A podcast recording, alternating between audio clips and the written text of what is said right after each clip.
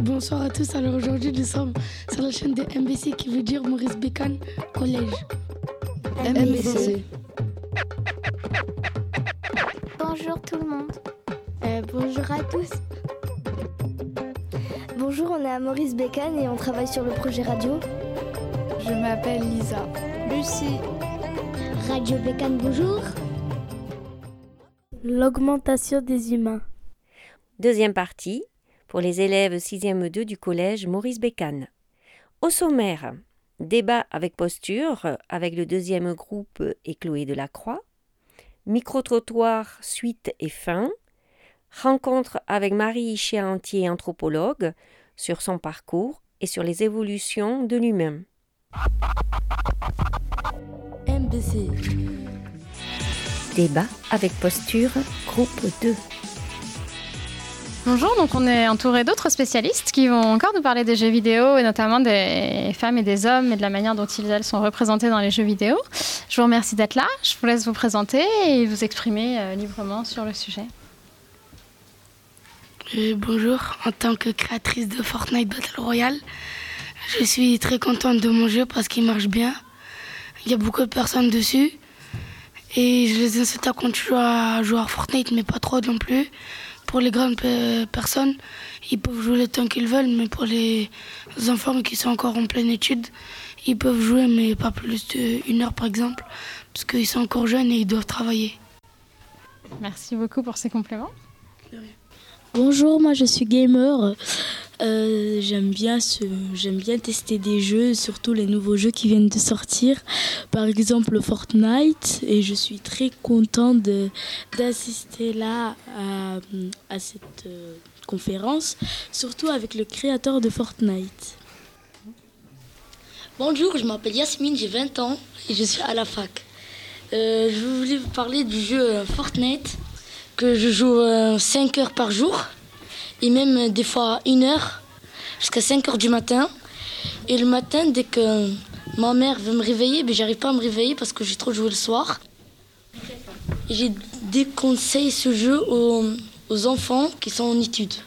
Par contre, donc toi tu es adulte et tu es en études et toi tu n'as pas de problème, est-ce que tu joues à Fortnite? Non. Et tu arrives à combiner avec tes études? Euh, Pas trop. Bonjour, moi je suis créatrice, je m'appelle Liliane, j'ai 22 ans, je suis créatrice du jeu Mortal Kombat. Mortal Kombat, qui à partir de quel âge on peut jouer à ce jeu euh, On peut jouer à ce jeu à partir de 18 ans. D'accord. Et qui est un jeu de combat donc. Comment est-ce que sont représentés, euh, donc on a beaucoup entendu parler de Fortnite, mais aussi de Mortal Kombat, comment est-ce que sont représentés euh, les hommes, par exemple, dans ces jeux-là? Costaud, grand et musclé. Dans Fortnite? Étant donné qu'on a la créatrice de Fortnite Les personnages sont ils sont bien faits. Je les ai, j'ai pas voulu mettre des personnages sexualisés en féminin. J'ai mis des personnages habillés normalement. Et les filles, je les ai fait un peu plus fines que les garçons. Mais pourquoi avez-vous fait que les filles soient plus fines que les garçons? Parce que euh, pour moi, même dans la vraie vie, euh, les garçons, ils sont un peu plus euh, costauds que les filles. Mais dans la vraie vie, c'est pas comme ça. Pas toujours, mais la plupart du temps, oui. Et donc, Mortal Kombat, on entendait parler des garçons qui étaient très musclés. Euh, pourquoi on va représenter les hommes de manière très musclée euh... C'est pour euh, donner euh, l'impression que les hommes sont un peu plus forts que les femmes, mais c'est pas forcément vrai. Et pourquoi est-ce qu'on voudrait donner cette impression que les hommes ne sont plus forts? C'est une question difficile, hein, je me conviens. Mais peut-être parce que que les grands les garçons d'habitude, il y en a qui disent qu'ils sont beaucoup plus grands, plus costauds, plus forts que les filles, alors que ça veut rien dire.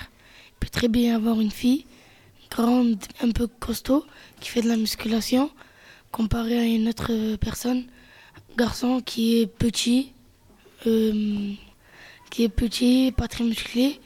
Et là, forcément, c'est un peu la fille qui va gagner. Donc il y a des gens qui disent ça, mais c'est pas vrai pour autant. Non.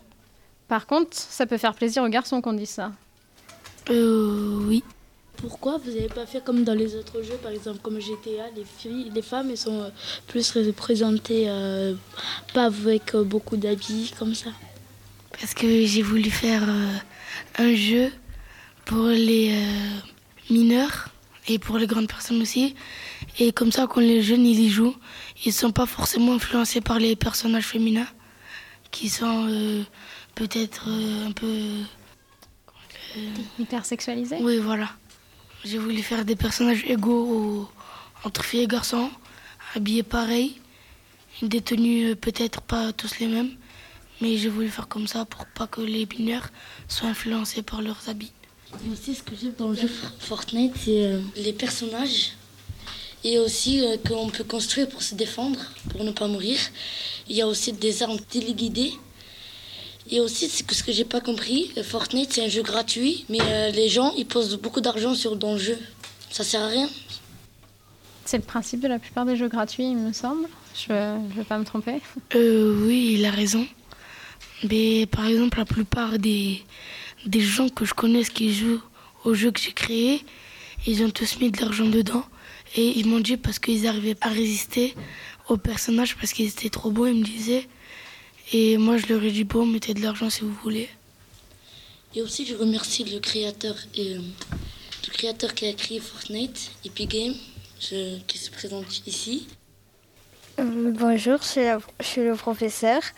Je vais dire, faire passer un message à toutes euh, les personnes qui, qui sont en cours. Prenez plus de temps à travailler qu'à à jouer. Parce que le plus important, c'est travailler. Parce que quand vous êtes grand, vous allez grandir. Vous n'allez pas jouer. Mais moi, les jeux comme ça, moi, j'y joue depuis que je suis tout petit. Et euh, moi, ça m'a toujours intéressé. Mais euh, je suis d'accord à ce que euh, le professeur dit. C'est pas bien. Ne jouez pas beaucoup aux jeux comme ça. Parce que vous pouvez arriver à l'école euh, complètement endormi. Vous savez pas ce que vous faites. Et euh, ça peut virer au drame. Je suis gameuse et je joue à Fortnite. Je joue beaucoup et plus le soir. Je reviens sur le sujet de mon amie gameuse qui est à côté de moi. Le mieux, c'est de jouer la journée parce que le soir, après, vous n'arrivez pas bien à vous endormir. C'est mieux de jouer la journée, mais pas trop. Et je suis totalement d'accord avec ce que la prof a dit. Même moi, étant petit, je jouais beaucoup aux jeux vidéo. Quand je rentrais de chez moi, je jouais. Et des fois, ça m'arrivait de ne pas faire mes devoirs. Et euh, quand j'arrivais au collège, ben, j'étais fatiguée, j'étais pas concentrée. Et mon, mes parents m'ont dit il y a 50% pour euh, l'école, 50% pour euh, les jeux vidéo.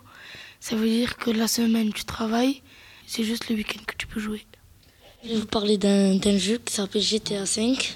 Ce jeu, je vous le déconseille au moins de 18 ans parce qu'il est violent. Il y a plus de, plus de harcèlement sexuel et des personnages tenus. Et je le déconseille aux petits, au moins de 18 ans. Mais euh, qu'on soit d'accord, on a tous euh, joué aux jeux vidéo qui étaient euh, déconseillés à notre âge sans, que, sans l'autorisation des parents. Qu'on soit d'accord. Sur mon jeu Mortal Kombat, je vois beaucoup de joueurs euh, mineurs alors que ce jeu est plutôt pour les majeurs. Dernière question, on finit très rapidement. Est-ce que vous pensez que ça pose un problème? Oui, parce que après, ça peut inciter les jeunes qui sont très très jeunes, qui jouent à des jeux qui sont pas à leur âge, d'aller faire euh, des trucs qui sont justement pas euh, autorisés ni à leur âge. Euh, oui, je pense que ça pose un problème parce que si on dit que c'est déconseillé en moins de 18 ans, c'est pas pour rien. Parce que les gens de 18 ans, ils savent ce qu'ils font, enfin ils jouent, mais ils savent que c'est pas la réalité. Alors qu'il y a des petits qui vont vouloir essayer de faire la même chose que qu'il y a dans les jeux vidéo. Je suis désolée, il faut qu'on arrête, mais c'est très intéressant. Je vous remercie pour votre intervention. Merci. Bonjour tout le monde, je suis sur la chaîne MBC. MBC. MBC. MBC. MBC. Bonjour tout le monde. MBC. MBC. MBC. MBC. MBC. MBC.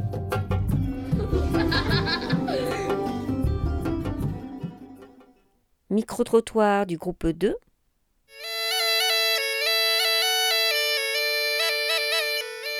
Qu'est-ce que vous en pensez des super-héros? J'en pense du bien, c'est des... bonnes personnes, on va dire. D'accord. Merci. Quel est votre euh, super-héros préféré? Ça dépend. ouais. super-héros, c'est Ronaldo, Messi. D'accord. Et euh, comment vous pouvez euh, désigner les super-héros? Je pense bien que c'est l'intelligence et euh, préparation physique. Que pensez-vous des super-héros? Ils sont très forts. Comment trouvez-vous euh, les super-héroïnes, enfin leur tenue dans, le- dans les dessins animés? Euh, ils sont très bien habillés. Ils sont souvent avec un masque. Euh, ils sont très forts normalement. Et ils gagnent tout le temps leur bataille. Bonjour. Que pensez-vous des euh, super-héros? Ils sont bien, ils protègent le monde. Que penses-tu des jeux vidéo? C'est bien, ça me fait amuser. Est-ce que t'aimes les jeux vidéo? Oui. Quel jeu vidéo tu préfères? Fortnite. Est-ce que t'as la play? Oui.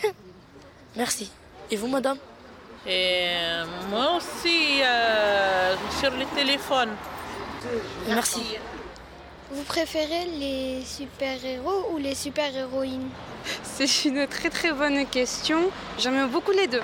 Alors, je m'y connais pas grand chose en super-héros, mais euh, les deux me paraissent bien. Les hommes aussi bien que les femmes peuvent sauver le monde. C'est c'est quoi vos super-héros et super-héroïnes préférés Euh, alors moi j'aime beaucoup Batman. J'aime beaucoup euh, Spider-Man aussi. En super-héroïne, euh, je sais pas si vous connaissez les Indestructibles. Ah oui. Et bien j'aime beaucoup la mère. et vous savez, Elastic Girl. Voilà. Le bébé aussi, il est mignon. hein. Bonjour. Bonjour. Est-ce que je peux vous poser des questions? Oui. Que pensez-vous des euh, jeux vidéo? C'est bien. Et euh, est-ce que vous jouez à certains jeux vidéo? Ça dépend. Quel est votre super-héros préféré? J'en ai pas. Bonjour, euh, je vois que vous tenez un gros livre. Est-ce que vous pouvez nous en parler? Euh, bah, c'est un livre avec des elfes qui ont des pouvoirs et euh, qui doivent un peu sauver la planète quoi. Et est-ce qu'il y a des super-héros? Hmm, je sais pas. Ils ont des pouvoirs donc on peut un peu les considérer comme des super-héros mais c'est des elfes quoi. D'accord. Et euh, c'est euh, quoi votre super-héros préféré? Je sais pas. Est-ce que vous aimeriez bien être un super-héros? J'adorerais être un super-héros. Euh, Quel pouvoir préférez-vous? Alors j'aime bien les pouvoirs du surfeur d'argent, ses pouvoirs cosmiques. Il sait tout faire, il peut tout faire le surfeur d'argent. Bonjour, est-ce que vous jouez aux jeux vidéo? Pas du tout. Mais je suis enseignante en élémentaire et je connais très bien Fortnite du coup. Et, euh, Mais est-ce j'en- que- mais j'en ai assez d'en entendre parler, à vrai dire. Est-ce que euh, vous, jou- enfin, vous connaissez d'autres jeux vidéo? Pas du tout. Désolée, à part euh, moi j'ai commencé avec Game Boy quand j'avais 11 10 ans ou 11 ans la Game Boy, voilà. Mais à part ça, je connais rien aux jeux vidéo. Désolée. Est-ce que vous connaissez des super-héros? Oui, oui, quelques-unes. Quel est votre super-héros préféré? Bah, Spider-Man. Spider-Man. Est-ce que vous pensez que sa tenue, elle, elle est bien appropriée à ses pouvoirs? Ben oui, je pense que oui, parce que c'est collé au corps, donc il peut euh, se déplacer facilement. Ça ne l'empêche pas de se déplacer. D'accord, merci. Euh, bonjour monsieur. Bonjour. Nous travaillons sur les super-héros. C'est lequel votre super-héros préféré? Euh, Spider-Man? Des États-Unis d'Amérique, le cinquième film de science-fiction. Ça attire les enfants. Mais ça n'existe pas, c'est une science-fiction. Ok, allez-y. Euh, C'est lequel votre Mon super-héros? super-héros, c'est c'est Griezmann. Le joueur d'équipe nationale qui a apporté la Coupe du Monde avec Mbappé. Griezmann. C'est mon super-héros, c'est logique. C'est lui qui a apporté la Coupe du Monde, celui qui a inscrit les buts. C'est grâce à ses buts qu'on a gagné la Coupe du Monde. Si c'était pas Griezmann, euh, j'aime un autre super-héros qui est Mbappé. Je parle toujours du football, Mbappé. C'est l'ami de Griezmann, il fait partie de l'équipe de France. Est-ce que vous, vous êtes un super-héros Vous êtes pas super Non, pas du tout un super-héros. Je suis un homme très faible. Parce que vous savez pourquoi? Si j'attrape une maladie, je serai au lit. Donc je serai réel dans ma personne que je suis trop faible. Voilà. Quel est votre euh, personnage préféré dans un des jeux vidéo? Mais je joue pas aux jeux vidéo, du coup j'ai pas de personnage préféré, je suis désolée. Pour moi non, ça n'existe pas. C'est seulement dans les jeux vidéo, dans les dessins animés. Quel est votre super-héros préféré? Euh, si je devais en choisir un, ce serait Spider-Man. Pourquoi? Mais euh, parce que j'aime bien ce côté-là un peu avec les araignées et les bestioles. Donc euh, c'est celui qui me parle le plus. Euh, Qu'est-ce que vous en pensez en fait du genre du cliché euh, qu'il y a plus de super-héros que de super-héroïnes? Ah bah c'est carrément vrai. Il y a plus de garçons que de filles, mais partout en général. Est-ce que c'est normal qu'il y a plus de super-héros que de super-héroïnes? Non, mais jusqu'à présent, il n'y avait pas de demoiselle qui posait la question, donc c'est bien.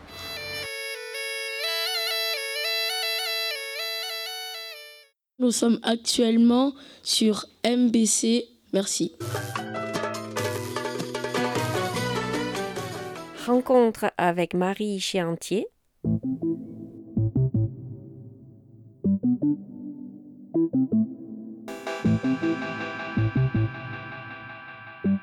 À votre avis, à quoi ressemblerait une société où seulement une partie de la population serait augmentée?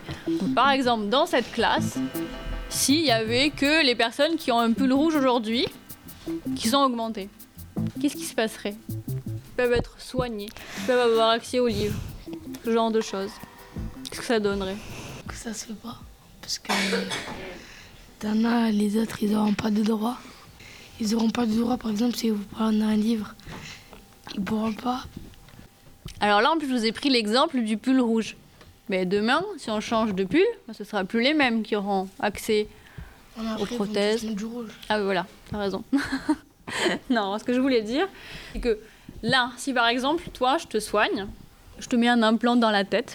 Il y a un implant qui te permet de revoir tous tes souvenirs, par exemple, comme je vous ai donné au début. Il n'y a que toi qui auras accès à ça.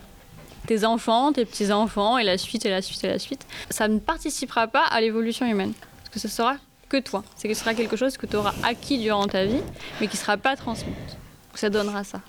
Est-ce que vous pourriez nous dire euh, quel est votre parcours? Alors, mon parcours universitaire, mes études, tu veux dire? Alors, j'ai fait un bac S. Et ensuite, je suis allée en fac de biologie. Dans la fac de biologie, j'ai appris la génétique, j'ai aussi appris l'immunologie. Vous savez ce que c'est l'immunologie? Non, vous pouvez nous dire ce que c'est. Euh, L'immunologie, c'est ce qui concerne euh, les vaccins et la résistance aux pathogènes. Donc les pathogènes, ça peut être des bactéries malfaisantes, des virus et des microbes. Et donc moi, ce qui m'a intéressé là-dedans, c'était la génétique, mais j'ai aussi découvert l'anthropologie. Et donc après ma licence de biologie, je suis allée en master d'anthropologie. Voilà. Et donc là-dedans, dans le master d'anthropologie, j'ai appris des choses sur la préhistoire. Est-ce que ça vous plaît ce métier? Je vais peut-être vous surprendre. J'ai fait ce métier pendant quelques temps et maintenant je ne travaille plus dans les laboratoires de recherche. Je suis plus chercheuse. Maintenant je fais ce qu'on appelle de la médiation scientifique. Donc je partage ce que je connais et ce que j'apprends parce que j'apprends tous les jours. Alors tu poses peut-être cette question parce que tout à l'heure quand je vous ai montré les squelettes, vous n'avez pas trop aimé. C'est ça qui te fait me poser la question parce que ça me plaisait de travailler avec des squelettes. C'est une question qu'on m'a beaucoup posée. Quand je travaillais dans les collections du musée où vous rentrez dans une pièce, il y a des milliers de crânes alignés. Voilà, c'est ça. C'est une grimace en général. ben moi non, je faisais pas la grimace. Ça me dérangeait pas. Puis j'ai appris plein de choses. Qu'est-ce qui vous plaît dans ce métier? C'est d'apprendre quelque chose sur l'être humain. Si tu veux apprendre quelque chose sur l'être humain, tu es obligé d'émettre des hypothèses et de chercher. Et moi, c'est ça que j'aime bien en fait. J'aime bien chercher, j'aime bien essayer de trouver pourquoi est-ce que ça donne ça. Euh, bah là, par exemple, sur la dernière vidéo qu'on a vue, pourquoi et comment on a réussi à mettre une prothèse dentaire dans une alvéole Se poser des questions, c'est ça, le cheminement. Un peu comme une enquête policière. Vous avez vu, c'était un peu monté comme une enquête policière, ça, cette vidéo. Est-ce que vous pouvez nous dire la première fois que vous avez fait une recherche, euh, vous avez trouvé quoi? Ah, la première fois, c'était, j'ai travaillé sur le menton. Et ce qu'on m'a demandé de voir, c'était s'il y avait une différence entre le menton des hommes et le menton des femmes. Et la réponse, c'est non, pas trop. C'est pas trop un endroit où on peut déterminer si c'est un homme ou une femme. Tout à l'heure, vous nous avez dit que vous coulez les os. Comment vous faites pour les coller? Ah, voilà. Alors, il y a plusieurs méthodes. L'ancienne méthode, c'est avec de la colle. Tout simplement. Sauf qu'on s'est rendu compte que c'était pas une très très bonne méthode parce que ça abîme les os. Mettre de la colle, ça rajoute un produit chimique sur l'os et après ça le dégrade.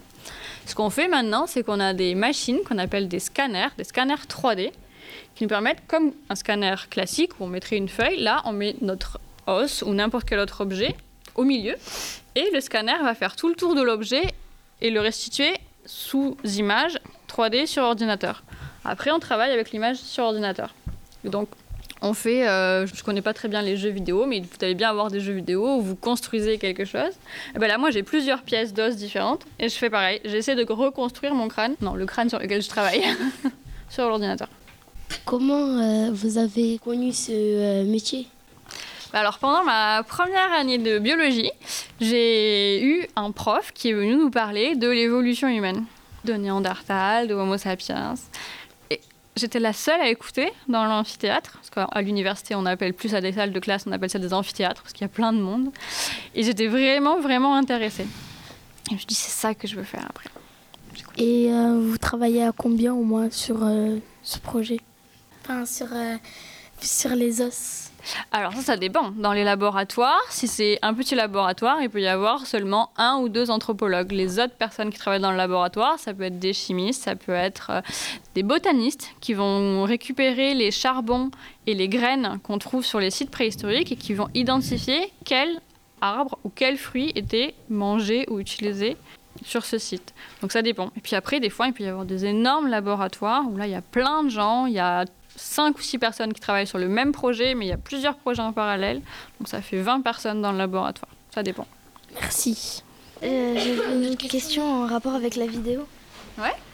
Euh, en fait, euh, est-ce que vous savez pourquoi il y avait euh, tous ces objets métalliques euh, près de ce squelette? Alors, ça fait partie des choses où on va dire si et émettre une hypothèse. On ne pourra jamais être sûr.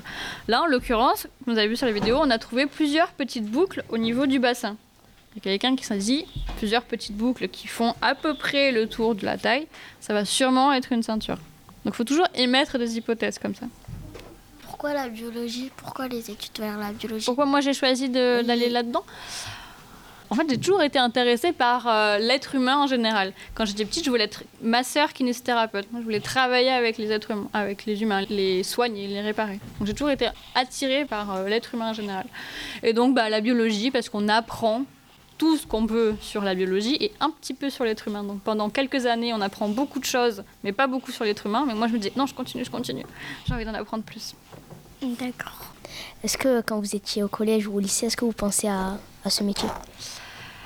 Alors, au collège, non, au collège, je voulais être encore euh, masseur kinésithérapeute. Mais au lycée, par contre, j'ai découvert la série Bones. Je ne sais pas si vous en avez déjà entendu parler.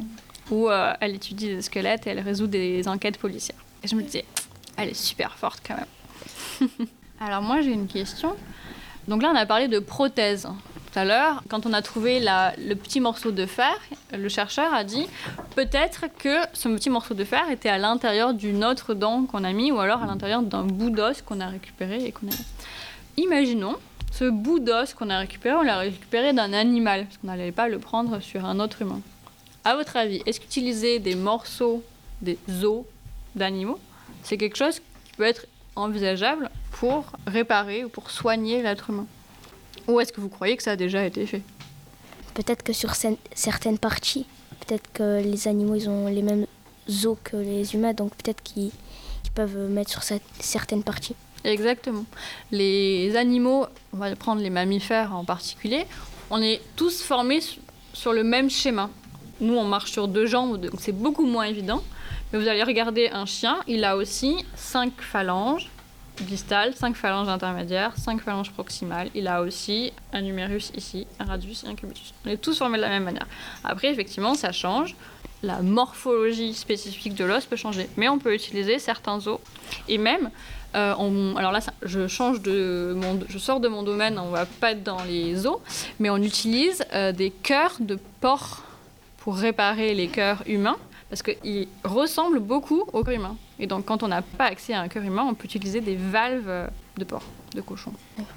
Vous nous aviez dit que vous partagez euh, vos connaissances avec euh, des, des personnes, mais euh, est-ce que c'est des personnes qui étudient, par exemple, dans des lycées ou des collèges ou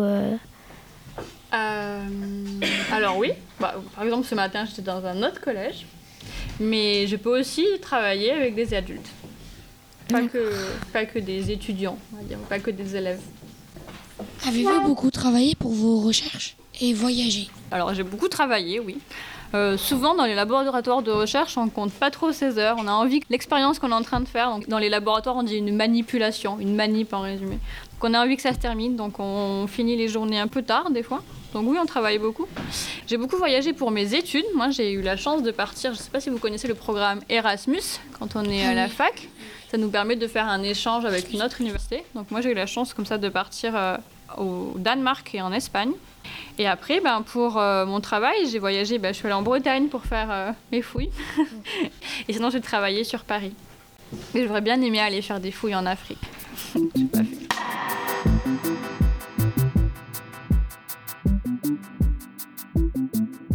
À quel endroit vous avez trouvé le plus de, de membres? Alors, quand je suis partie en Espagne et au Danemark, j'ai pas fait de fouilles.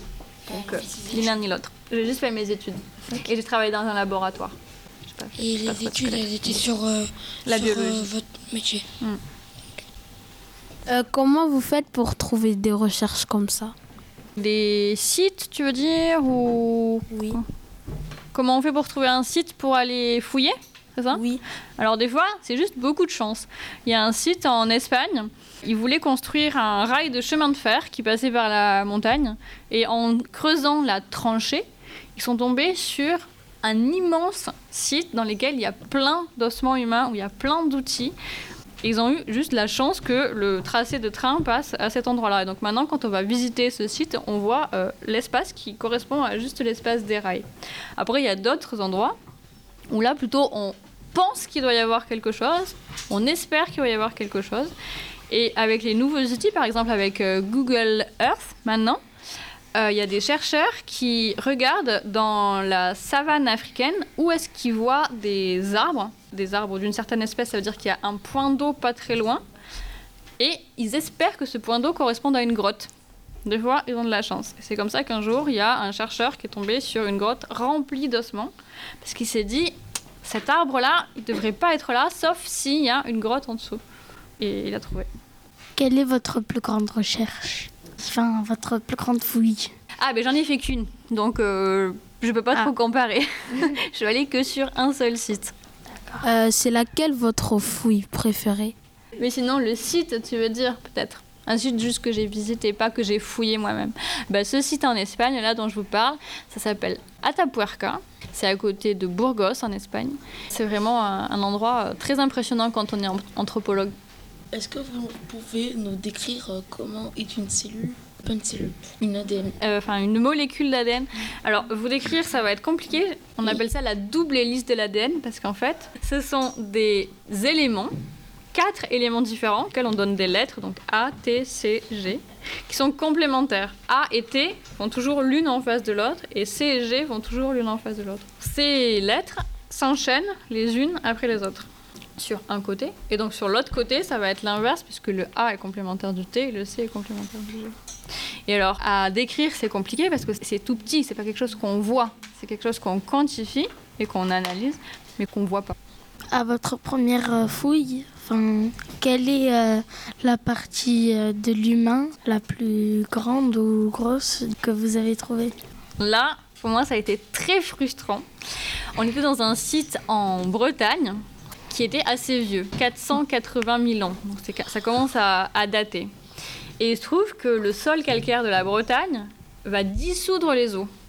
Donc en l'an 2016, quand j'ai fouillé là-bas, bah, il y avait déjà plus d'os du tout. Donc je suis arrivée là-bas, moi, et j'ai trouvé que des outils. Des silex, des galets taillés, donc c'était très intéressant. On voit qu'il y a des humains qui ont habité ici et qui ont utilisé ces objets, et qu'on en a même utilisé plein, plein, plein. Il n'y avait plus d'os humains. Moi j'étais très, très frustrée. D'accord.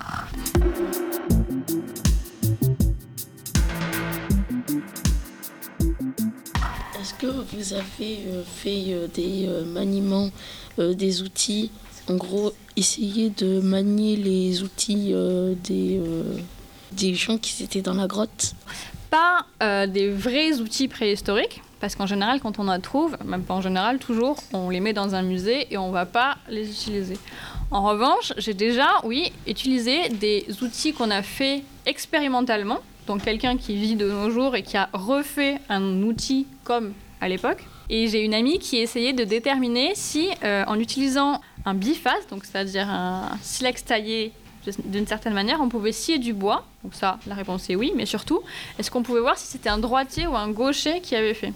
Et donc, ce qu'elle voulait, c'était avoir un échantillon de comparaison actuel. Donc elle savait que moi j'étais droitière et que euh, Julie était gauchère. Voir les marques que ça laisse sur l'outil et après comparer les marques qu'on connaît avec les outils qu'on trouve qui sont issus de la préhistoire et voir du coup si on peut déterminer si c'est un gaucher ou un droitier. Est-ce que vous aimez faire euh, des recherches, enfin des fouilles?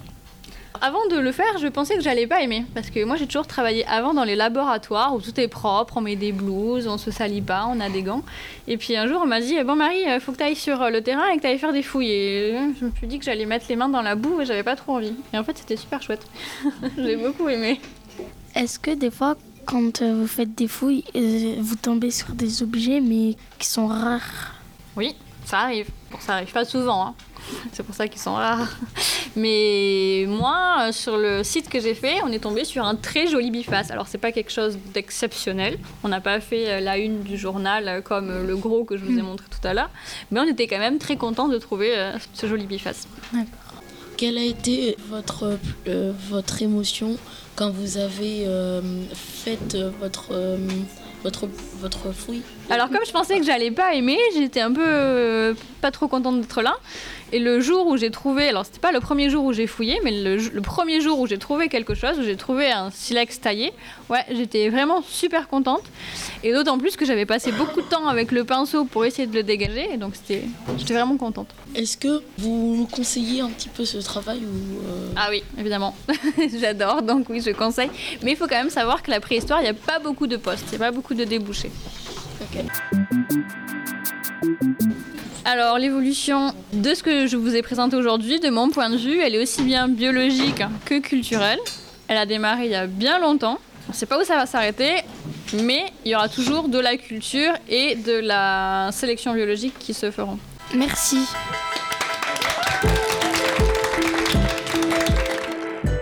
Merci pour cette deuxième partie. Antoine, j'y étais. Carla, j'y étais. Yuna, j'y étais.